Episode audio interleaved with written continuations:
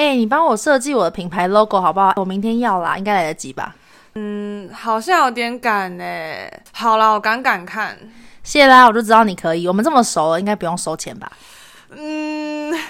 好哦，我真的很困扰，我真的很为难。Hello，大家好，欢迎回到说说心里话第二季。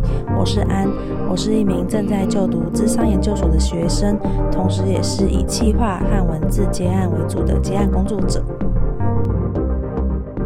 大家好，我是安。大家好，我是鱼。今天呢，有找鱼来。前面的情境练习不是真的哦，我的 logo 都是我自己做的。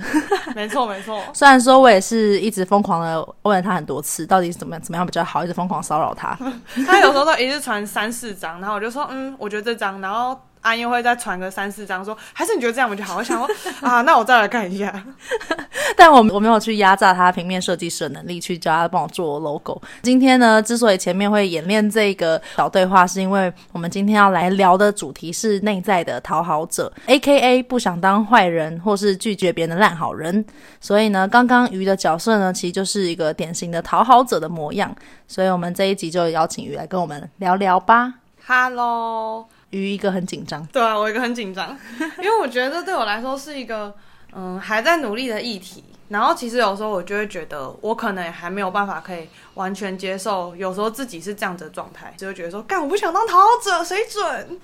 嗯，讨好者听起来就是好像是一个很被奴役或是很被压榨的样子。但我想要先厘清一下“讨好者”这个词的意思，就是其实，在家族治疗大师萨提尔理论里面，它有几个沟通姿态，包括讨好者啊、超理智、指责者，还有打岔者。这几个角色里面，其实讨好者听起来好像就是要一味的去阿谀奉承别人，可是其实并不是这样。就是讨好者他的概念比较像是。偏向是为了关系去委屈自己或是忍耐的一个好人。那通常讨好者他们是很善良的一群人，然后也很像是之前呃有一集我跟佳琪聊高低姿态、高低位置的时候，有聊到那种比较常处于一些低的位置的人。他们其实，在低的位置里面，呃，也没有说嗯只有负面的影响，其实他们也有得到一些好处。假设像你就可以说说，身为讨好者有什么好处吗？我觉得就可能蛮比较容易跟大家打成一片，然后可能在一个团体中，我也会比较容易成为就是呃相较起来比较有主见的人的一个支持者，然后给他们蛮多的信心跟鼓励的。像鱼的角色，就是常常会成为每个人的一个小迷妹的感觉，就是默默的帮他们喝彩跟打气。没错。然后，所以当大家有什么想法的时候，鱼就是常常都会是很热烈的赞成，都会说：“哦，我觉得很好诶什么的。”就是鱼可能是发自内心的这样讲。然后，通常我们听到的时候，我们就会觉得哇，很爽，你就会觉得默默被认同的感觉。对，你就会默默就是很像被架起了一个舞台。鱼就是自带的 spotlight，然后把每个人都可以放在一个被被照亮的地方，然后大家就会感觉很舒服，然后又很愿意跟你相处。好感人，听了觉得真的太棒了。对啊，所以其实这就是讨好者好处。你有时候是把舞台让给别人，可能把自己的位置稍微放低一点，然后让人家觉得你是来请教他们的，然后所以他们也会很愿意的去跟你分享一些他们自己的事情。嗯。嗯，我觉得这特别有感，因为其实我最近就是工作上有一些需要请教同事的地方，然后我就直接说，哎，你有空吗？可以找你一下吗？就是我就带电脑，然后跟他讨论，然后他也给我很多想法，然后其实我们中间就是在交流的时候也是聊得蛮开心的，因为这样子也跟他拉近了一些距离。讨好者啊，他常常假设如果被指责或什么，他可能不一定会是说什么哦，你说的都是对的，但那他可能就会默默觉得说，哦，好吧，那。真的是我错吧，或是比较容易自责，然后有时候也会委曲求全。在冲突的面上来说呢，可以用他的方式去化解冲突，但是他当然有他负面的点，就是他会有时候常常会过度压抑，或是委屈，或是常常会比较同理别人的感受，然后去忽略自己的感受。你觉得你会这样吗？我觉得可能有时候还是要看状况，但一般来说，就是如果对方有些想法的话。我真的大多数就是，如果我自己是认同的话，我就会给予支持，或是给予蛮多回馈。然后，嗯，至于自己的话，我可能就会需要多一点时间，然后再去找出我自己真正的立场是什么。因为你可能就是会比较习惯先去认同别人，或者是算是配合吧。就是讨好者会常常比较容易去配合对方。呃，像是我其实一直都是比较偏向是相反的类型。如果跟别人立场不同的时候，我可能就会觉得，嗯，这好像不是我想要走的方向，或是不是我想去的地方，那我就跟他们分道扬镳好了，就不一定会为了要一起走去，嗯，走一个我不喜欢或是我不认同的理念的那种感觉。嗯，但我有时候可能会有点妥协，就会觉得不是我完全不想做的事，我还是愿意去尝试。的就是跟这群人一起走，所以我觉得有时候也是可能就是也没有真的很真的是很想清楚自己要的是什么吧，因为可能有时候太配合别人，所以反而也会忽略自己内心的声音，或是真的没有去好好的倾听。可能身边真的比较好的朋友，有时候就会说：“哎、欸，你你自己好好想想，你自己要的是什么。”嗯，对。所以我觉得像是这样，也是一个很典型的太过去。配合别人，或者是跟着跟随别人走，或者是耳根子比较软，嗯，然后就常常可能被说服啊等等的，然后反而是身边的人会告诉他说：“哎，那你想要的是什么？”因为通常讨好者他们就是比较容易看到别人的需求，而不是自己的需求。嗯嗯，所以你没有发现你身边的朋友比你还要看到你的需求？对啊，大家好厉害哦，大家真的太棒了。讨好者是还蛮让人心疼的一群人，因为他们呃其实是很难改变的，在沟通姿态里面啊，他们的动作其实是蹲着的，他们是蹲着，然后把手伸出去。所以我们那时候上课的时候，我们在演练各个角色的时候，我们其实觉得讨好者真的超累的，就是你会一直蹲在那边，然后把手举得很高，就是你都看不到自己，你都只能看得到别人那种感觉。嗯，我现在脑中有画面，不觉得很辛苦吗？对啊。啊，你什么时候意识到你自己是讨好者的？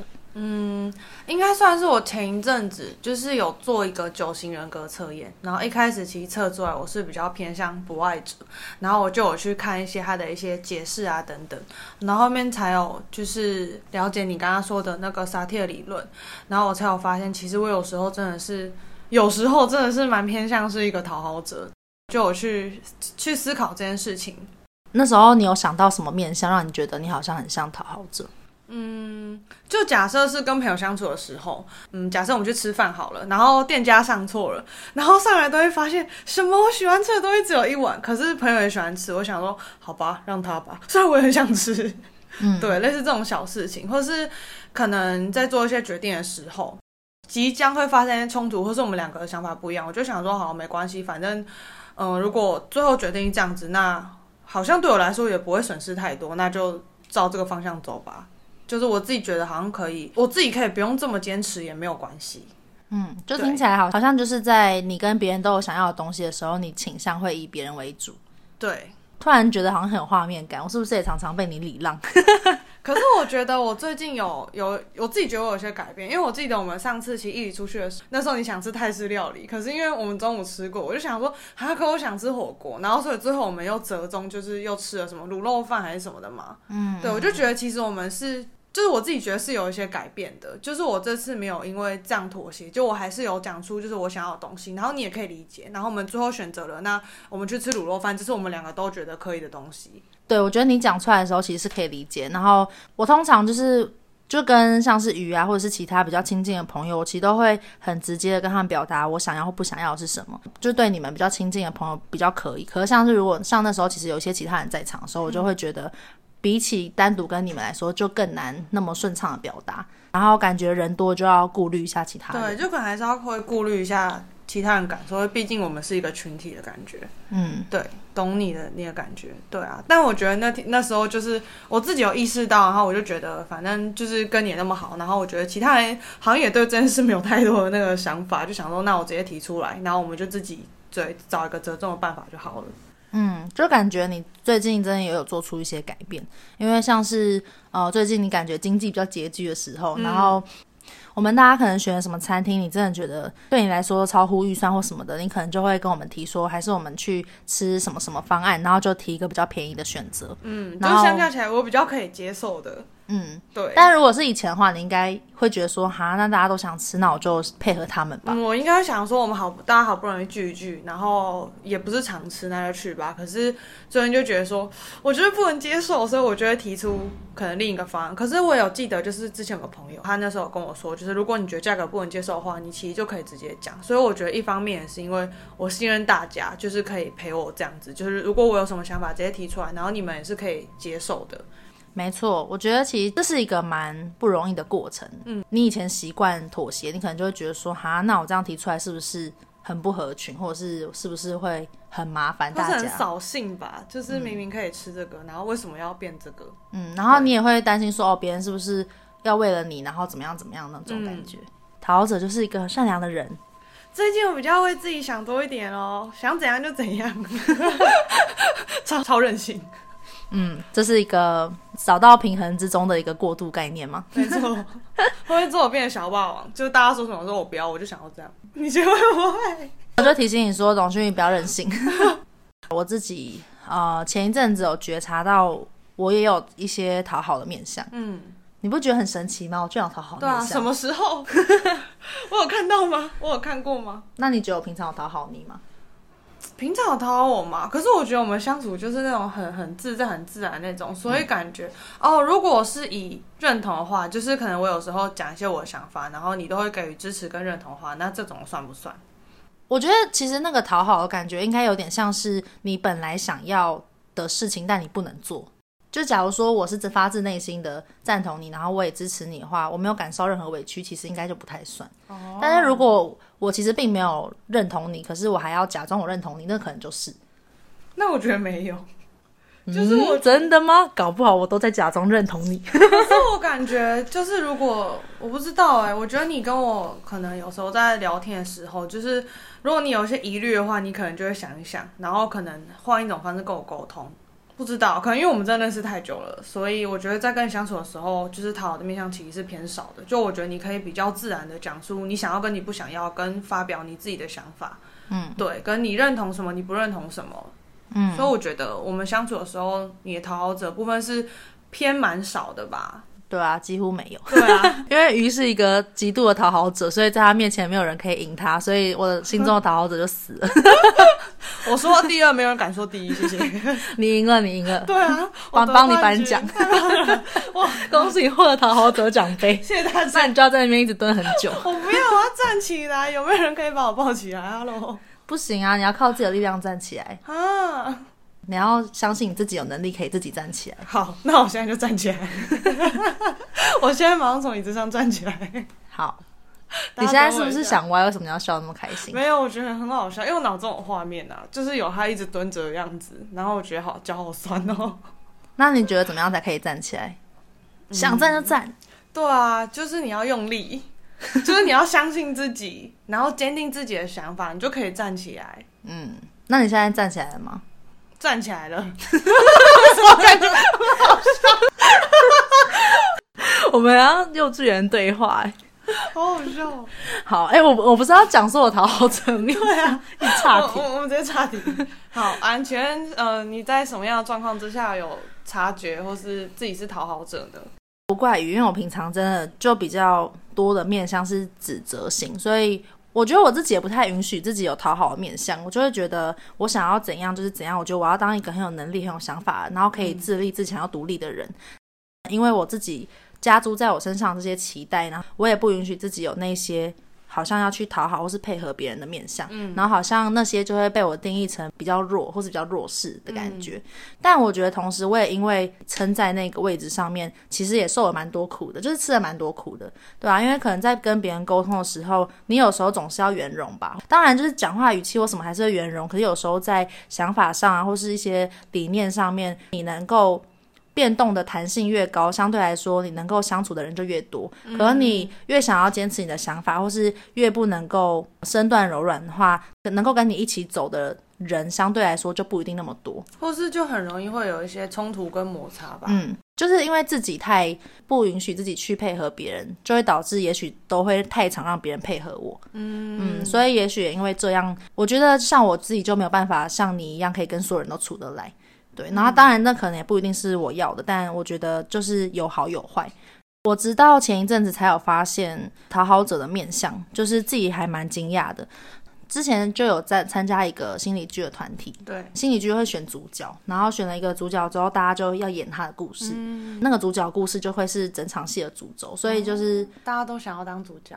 嗯，会有一些人想要当主角，然后，然后那时候我们是每个人说一个自己的故事，让所有人去选。我那时候其实就是类似讲了一个大黑嘛，还是噩梦的故事这样。可是我自己其实很不太有把握那个是什么。呃，那时候就算很多人选我，可是我还是觉得很不安心啊。我好像有在那个冒牌者症候群那集有聊过，嗯、对。然后总之那时候其实大家选我，然后我就很不安心。我那时候就突然觉得我超怕浪费大家的时间。变成主角的时候，我就一直没有办法放松。导演问我呃心情怎么样的时候，我就跟他说。我有点紧张什么的，然后后来我居然就哭了，我就压力好大。对，我就突然觉得，我就跟我就觉得说，我真的值得站在这里当大家的主角吗？会不会辜负大家的期待？就如果我演不好啊，会不会就大家觉得说，哦，为什么要为什么要选这个人？嗯，那时候我其实还没有发现，我只是觉得就是好像太紧张还是什么的。可是后来我在一个我们班上的团体之中有发生类似的事情，嗯，然后我才发现，其实我就是也有不自觉想要去迎合或是讨好团体的时候。呃，那一次可能我们三个人一组，然后一个人演个案，要讲一些自己比较内心的故事，嗯、然后其他人要分析感受啊、情绪什么。然后那时候就是很理性的讲了一个我的以前的故事，但是其实那个故事对我来说是很悲伤的。虽然我很理性的讲出来，但我其实还蛮希望我得到一些支持或同理。嗯、就可能也也许我希望他们说，哦，那你应该很难过吧，或是听起来真的。就是很孤单呢、欸，或什么的。嗯、然后，但是，其实他们没有，他们那时候就是真的把我当一个 个案研讨。他们就是说，哦，所以这样的话，感觉安的就是情绪什么，然后呢，那个那个什么是怎样怎样。对，然后就是感觉我自己的那个人生故事就被摊在那边，然后被他们一一的去很赤裸、欸。对，然后就是被归类，然后被分析。嗯、然后我那时候其实就觉得很不舒服。可能是因为我那时候讲的方式就真的很理性，然后他们也感觉不出来我是难过的或什么的。或是有情绪波动。那可能只是我习惯讲话的方式，不代表我内心是没有期待被安慰，或者是内心是没有波动的。嗯、当下其实已经觉得很不舒服，可是我又觉得说，是不是应该要为了团体进行，然后跟。跟团体一起，就是再把我的东西拿出来分析一下，然后让大家可以顺利把这个东西做完。嗯、然后，可是我其实明明就有一块是没有被照顾到的，然后明明有一块就是觉得好像很难过，为什么我很委屈？对，就觉得为什么我讲的这个就是没有被大家看到或接到，把我的东西拿出来讲，然后还要被这样子就是被当做教材，或是被分析，嗯、然后我还连我自己都好像都没有办法停下来，也要一起去分析那种感觉。嗯，可能中间还是有稍微讲一下说，说我觉得其实这时候比较希望能够放在我情绪这边看一下什么之类，然后可是他们就以为是就是术语的那一种，然后他们就又继续很理性的分析了一段。哦、对，然后所以后来老师就是要我们分享心得的时候，就我拿拿麦克风的时候，我又开就是我就开始哭，就是对我就说我突然觉得自己好像就是没有被接到，然后我觉得。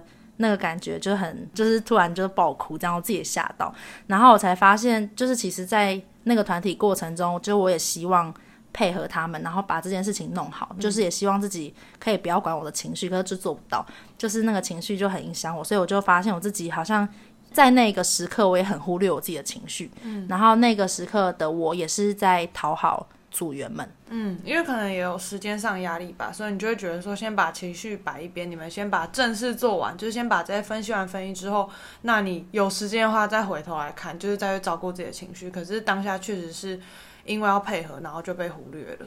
嗯，而且我觉得其实任何一个人就是在那个情境下面，愿意把自己的生命故事或是比较。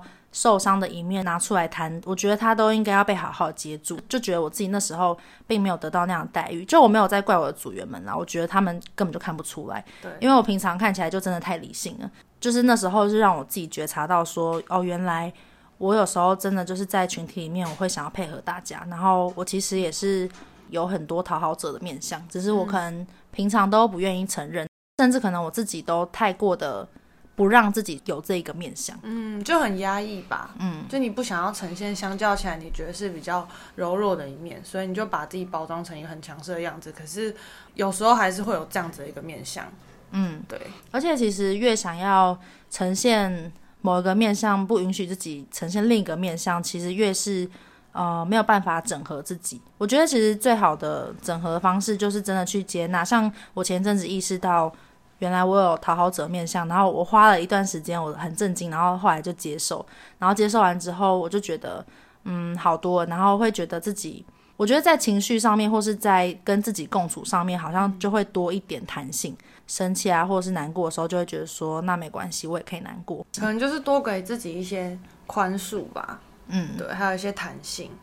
嗯，对啊，这可能真的跟我自己的议题有关，因为我真的太太不愿意跟不想要成为讨好者的形象。可是其实不是因为我不想要，它就不存在，就是这还是、嗯、我还是有这个部分。然后我不想看到，我就假装它不在。然后这件事情就是很阿 Q，其实在的。Hello, 对，看到我，Hello Hello。对，其实你越不想要看到某个情绪，它就越会出现，然后因为它会想要吸引你的注意力，它就会想要提醒你它在这边。嗯，所以有时候反而它的反作用力就越大。像我那时候就可能直接就开始爆哭，就觉得。平常就没有表现出什么情绪，然后一有情绪就开始爆哭，这样。哎、欸，在一个团体面前，哇，对啊，但其实也是因为那个团体是安全的啦，就是因为那个老师给一个很安全的氛围，所以就就是可以放心的哭一下。嗯，对，是一个很好的自我觉察的体验，我觉得。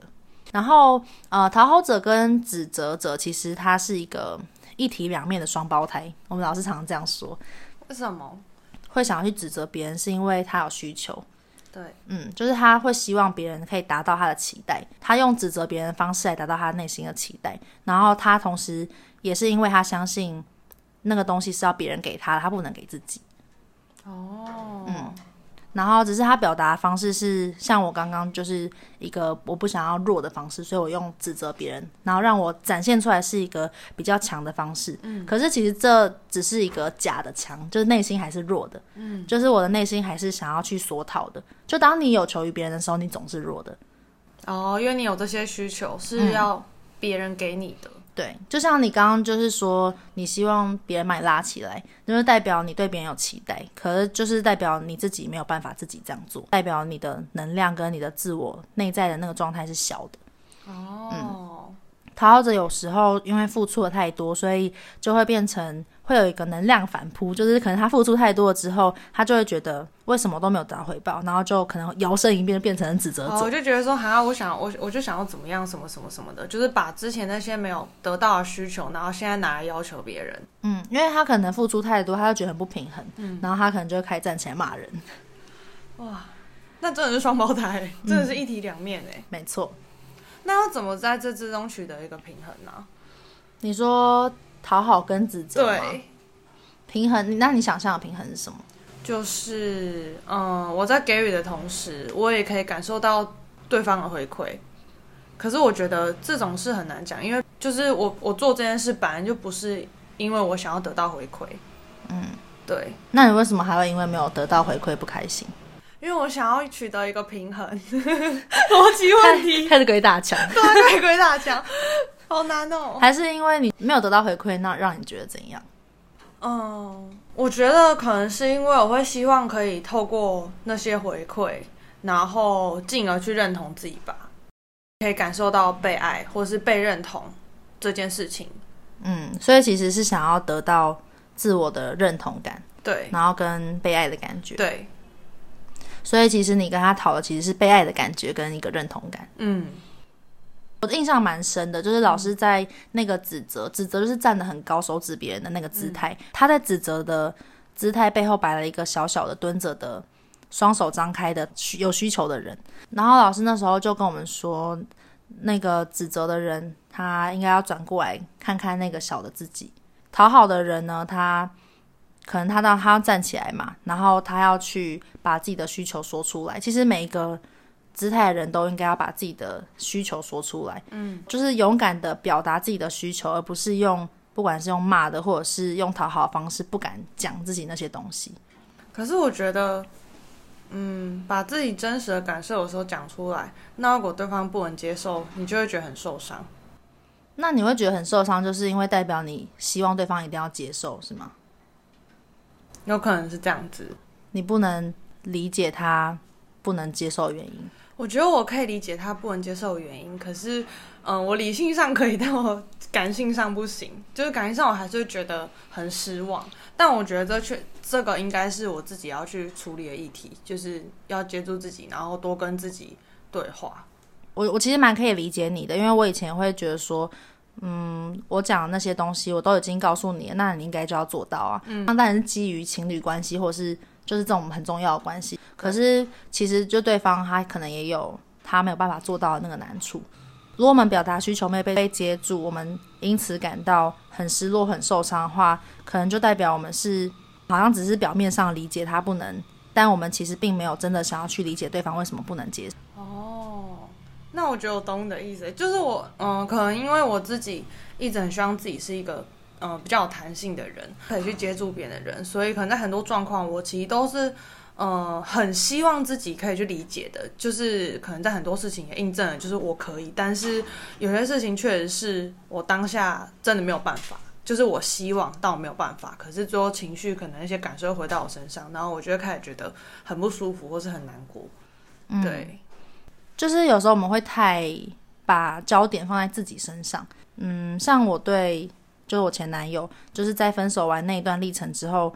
以前就会觉得我丢出来东西都要被接住，然后现在当我丢出一个东西的时候，他没有做到的时候，我我好像就比较可以用另外一个角度去好奇，说为什么他不行？就当我不是用指责姿态施压他的时候，嗯，他可能可以真的告诉我他的理由是什么，然后我可以站在他立场想的时候，我就会觉得哦，原来是因为这样。那身为一个人。这样好像也蛮合理的，oh. 然后就会觉得，那我干嘛就是丢什么需求都一定要对方可以接住？就是我其实很喜欢我们老师之前讲一句话，他说要怎么样区分自信跟自私？他说，因为你够自信，所以你会愿意勇敢的、坦然的表达自己的需求。嗯，因为你不自私，所以你不会强硬的要对方一定要接受。嗯，哇，好有道理哦，很有道理吧？我豁然开朗，我觉得我觉得这段话真的是让我也让我觉得很有收获，就是希望分享给听众们，就是也会让大家觉得哇哦，credit to my teacher，啊、我要把它写下来，我要放到我赖那个 名言佳句，很棒，我们老师的课造福了很多人。啊、那我也想要知道鱼有没有什么时候是开始变成指责的时候？我觉得应该是会在可能比较亲密关系里面吧，就是。平常跟朋友之间都会相较起来是讨好者居多的状况，所以在面对比较亲密关系的时候，就很容易会很希望可以对方可以多给我一些东西，然后可是可能表达方式啊等等，就会变得很像指责，然后对方也会觉得说，为什么我要一直用这样子的口气或是这样子的态度，让他觉得很不舒服，一直被挑毛病的感觉。对，所以那时候其实我身为一个指责者的时候，我一开始还没有察觉。对，然后是后面才发觉说，可能我用的方式会让他觉得我一直在挑他毛病。嗯，对。啊，我来扮演一下你男朋友好了，这样观众比较有临场感。跟我讲话。我觉得说，嗯，你玩电动玩很久哎，你不是说今天要陪我聊天吗？突然觉得压力山大。对啊，就觉得有时候就是，如果我真的是有点情绪上来的话，我觉得变得有点，我自己觉得真的是会有点咄咄逼人的感觉。就我很不希望自己是这样子，可是确实有时候是这样的状态。然后之前我跟我朋友吃饭的时候，他们也不相信，然后也是有一个男生扮演我男友，我就说。你不是说要陪我吗？然后他整个觉得，你怎么会这样子？他整个吓到。他说的是平常，我觉得像鱼就是平常跟当朋友的角色跟当女朋友角色这两个角色之间的模式很大。对，真的。大家小心。但我其实看过你跟你妈相处，我也觉得你蛮任性的。对啊，就是我觉得也是跟妈妈也是，就觉得说哦，干嘛啦？就是会很容易不耐烦，或是真的是表现出自己对我就烂的一面。天哪！我觉得演了男朋友之后，我突然感觉到我前男友的压力。对呀，对吗？哎，可是我觉得我比你严重，我会更凶。我就会觉得说，那为什么之前说的那你都没有做到？那你之前就直白了，然后就开始。好可怕！哎，那我觉得你应该也要扮演一下那个男朋友角色，然后让我来骂你一下。好难。那我就会说，哦，好啦，就是我自己会再好好，就是我觉得我就会用一种比较在哄你的方式，就是说好啊，那嗯、呃，我们可以讨论一下有什么。嗯，更好的解决办法。好，那我要来喽。来，你为什么要迟到了？你说，看你现在迟到第几次？啊，我今天好啦好啦，我知道了啦。你每次都说你知道了，那你到底什么时候才不迟到？我每次都等你半个小时，欸，哎，看了半小时也太久了吧？太 太久了。你现在是不是要自责压力山大？好吗？那我今天你想吃什么带你去吃，我下次绝对不会迟到了。那我要吃王品。好，走！我要吃掉你半个月薪水。好，可以，这样我就因为是钱很难赚，我就知道很痛了，我就我就会那个，我就会怎样？你就会准时，我现在就会准时，我说到做到，我是个说到做到的男人。那那你刚刚的感觉怎么样？我觉得怕，我觉得有点，我觉得好可怕。种被就是一直戳那个点的感觉，哎、欸，可是我觉得像刚刚在扮演你男朋友的时候，虽然你只有讲一句话，可是我就有一种觉得就是很像是小朋友被妈妈骂的感觉，就是很像是那种。我立马感觉你变成爸妈角色，然后我就会出现那种小孩子想要反抗的那个叛逆小孩的感觉。哦、就是我说一你就做二这样子。对，我就会觉得说，我就不要啊！你要我怎样什么的，我就不要。超气！你说什么任性啊？奇怪了，你用你，你要你要骂我，我就可以，我就可以叛逆回去啊！哎、欸，我终于懂了，各位观众们，这就是所谓很经典的战与逃。就是一个人一直疯狂追，然后去去责骂，然后另外一个人就会用可能用逃跑，或者是可能跟你对抗的方式去应对，或是拉直接拉开一个距离，嗯，因为他不想要处在那种很不舒服的那种状态之下。哇，我发现我身边人好像都没有人会这样跟我讲话，所以我刚刚你这样跟我讲话，我就一整个拉起来，对不对？可是我之前有发现我们有这样的问题，所以那时候我就觉得说好，那我先缓缓，因为我觉得我们彼此都是想要为了彼此的关系好，所以。在我在站的那个状态下，他其实他就是逃的，所以我就想说好，那我自己先缓一下，然后对方也会觉得说好，那也不是不能讨论，但是他现在需要一点空间。那你觉得，如果刚刚你想要他陪你的话，你换句话说看看，就是我一样当你男朋友，然后你可以换一个表达方式，看看我会不会有好一点。好，我要说喂，嗨，你现在在忙吗？我在打电动。那可不可以陪我聊一下？我有事情想要跟你分享。哦，好啊，好哎、欸，可以。好，但是你刚是不是听到来打电动就有点想要生气了？没有，真的就打嗯打电动可以，但是还是要陪我聊天。那你刚刚用问的时候，我觉得可以接受。哦，就是你有你有空吗？你现在在忙吗？其实我最近真的是都变成这种模式。我觉得说，喂，你在你在忙吗？可以可以聊一下吗？他就说好。其实他后面最近几乎都说好。然后我也觉得他可能在真的已经很少出现，就是说哦，我还我我在忙什么什么的。不然就是他会说他在忙，等下再回电给我。所以我觉得我们后面其实对话模式，如果是以打电动这点来讲的话，就变得比较好。但当然还有一些其他议题。就是我觉得这会变成说，为什么没有？为什么什么？我觉得好难哦，太难了。但打电动的这个问句是一个成功的表征，就是说可以可以吗？就是还要有尊重对方，是用成人的方式询问，而不是你用一种我一定要你怎样的态度去问，就觉得哦可以啊，完全没有没有问题。可是如果你用一种要求的感觉，我就会开始出现那种抗拒感。嗯，好吧，我觉得我自己也要学习一下。那你那那我们来示示范一次。我想一下哦，我我之前就会跟我男朋友说，为什么你今天没有打电话给我？因为我刚刚我在赶报告。那你是不是不想跟我聊天？我没有不想跟你聊天，我想说，我如果可以快点赶完报告的话，我就可以早点打电话给你。可是中间出了一些小插曲。那我没有打电话给你的话，你不就不会打电话过来了吗？我会啊，可是会晚一点。但我是想你的。好啦，我觉得讲，但我是想你的话，我就不计较。哦、那那那个，Hello，男生们，对啊，男生们学点，请加上这一句。对啊，请加上这一句，我有帮你翻心上。这个这个部分就先气消一半。对，那你刚刚觉得压力山大吗？有一点，就会觉得好像一直被逼着要去做一件事的感觉。嗯，对。好，我现在换位思考了，我又是新的我了。我可是我觉得有时候就会变得很像小朋友的对话方式，哎，就可能会觉得在亲密关系之中，嗯，就会变得比较任性。嗯，对，所以讲话的时候，我就很希望，如果他可以满足我这些需要的话，我就觉得他是爱我的。嗯，这个假设，这个假设是非理性信念。你是不是很想要被戳？我觉得我觉得很好笑哎。我们刚刚就是去想要去要求对方的那个讲话方式，其实就是傻 T 的沟通模式里面的指责型。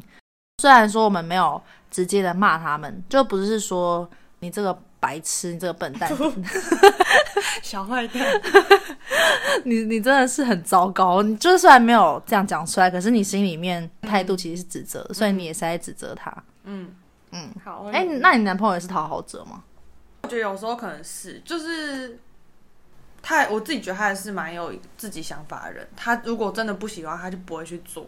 就我觉得他自己立场其实蛮坚定的，但是遇到他觉得志同道合或是理念相符的人，他也是会给予对方肯定或者是一些回馈。对，所以我觉得，嗯，相较起来，这部分的面相可能也没有到这么多。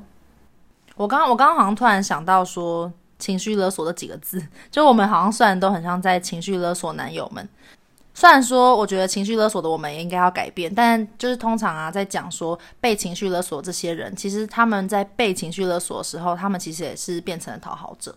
哦，嗯，就是因为他们其实是可以拒绝，或者是他们其实是可以理性的表达自己需求的，可是他们却心不甘情不愿的配合了。其实这这也是某方面来说的讨好。可是其实之前他就会直接跟我说：“你在情绪勒索我。”就是他会直接讲出来，嗯，然后表明说他没有很喜欢这样子，嗯，然后所以从那次之后，我才有去好好的思考，就是这四个字是什么意思。就可能我之前没有很知道情绪勒索，然后后面才有就是参加一些工作坊，然后知道说原来就是我这样子说话或是做这些行为就是情绪勒索，然后让对方觉得很不舒服。那你知道如果讨好者不站起来，他会怎样吗？不站起来会怎样吗？嗯，就是找不到自己嘛？没有办法很坚定自己的立场，嗯，因为就是假如说在一段关系中，如果另外一个人一直指责他，然后讨好者一直就是蹲着，那你觉得接下来会怎样？没完没了，就不用期待指责者会改变。虽然讨好者可能就会觉得说，为什么就是那些人都这么就都这么自我，为什么他们都不考虑我的感受？嗯、可是因为呃，指责者就是是指责别人那一个，然后讨好者就一直给自己东西，可能就会觉得说，嗯，那那个别人一直给我东西，我很舒服啊，那我干嘛改变？对啊，真开心。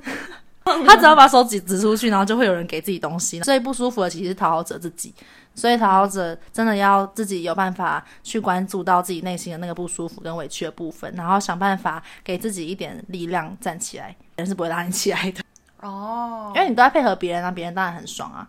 对啊，他们也觉得没有必要去改变，嗯，因为如果你也认同你们这样相处的模式跟状态的话，就你从来都没有说过你有不舒服，他们也不觉得你有你有任何不满意的地方。可我觉得说出来要建立在一个，呃，我们彼此都很信任对方的一个状态。他说我很信任你这个人，所以我愿意把我自己可能相较起来更真实的想法讲出来，然后我也相信你是可以理解我的的这个状态之下，嗯，如果是。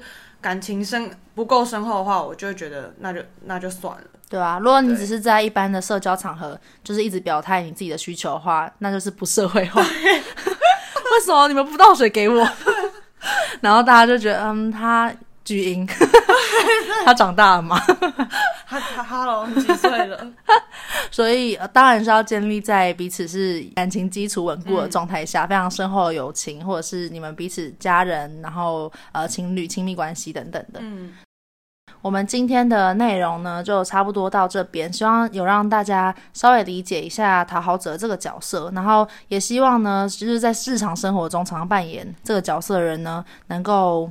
去思考一下，这是不是你们想要的？然后是不是能够为自己的关系中做一点改变？嗯，我觉得今天有比较厘清自己的一些状态，然后我有看到，就是我以前跟现在有为自己做了一些改变。对，嗯、然后我觉得要肯定自己。对，对大家加油！鱼可以当大家一个正面典范。对，然后，然后我觉得就是也不用觉得说，嗯，哪一个部分自己不好，只是当自己嗯有委屈的时候，就可以再思考是不是还要继续这样，因为其实自己在每一个位置上面，它都是有原因的。嗯嗯。最后呢，就是想要跟大家分享一个会办在四月十八的活动。那这是我跟另外一个文案朋友，我们会一起办一个探索结合写作力的半日工作坊。嗯，听起来很棒哎。我们会做一个用一些艺术创作，然后去反映一个自己的内在。然后我会带一个团体的分享，然后让大家透过自己的作品去探索自己的一些议题。嗯会有一些呃彼此回馈的部分，嗯，对，但是它不会是回馈，就是创作美或丑，因为其实这个创作过程只是在于你有没有跟自己连接，不会在于说就是有什么美丑的判断，嗯嗯，就跟重点是在于跟自己的一些对话吧。嗯，没错，就是透过这样的创作历程，可以让你去反思或是好奇自己一些更深的议题，看到更多面向。那最后，我的朋友会再带一些写作跟文案、写故事的一些技巧，然后最后让大家完成一首跟自己想有关的一首诗。这是一个还蛮新的尝试，还蛮希望大家有机会的话都可以，呃，一起来玩。耶、yeah，多多支持！耶，愉快点现在报名，报起来，抱起来，马上打开链接。那我就收你两倍的钱喽，反正我们这么好，就多收两倍的钱吧。我要我要讲出我真实的想法，我不能接受。很棒，那我们就这一集就先到这边为止，大家拜拜。拜拜。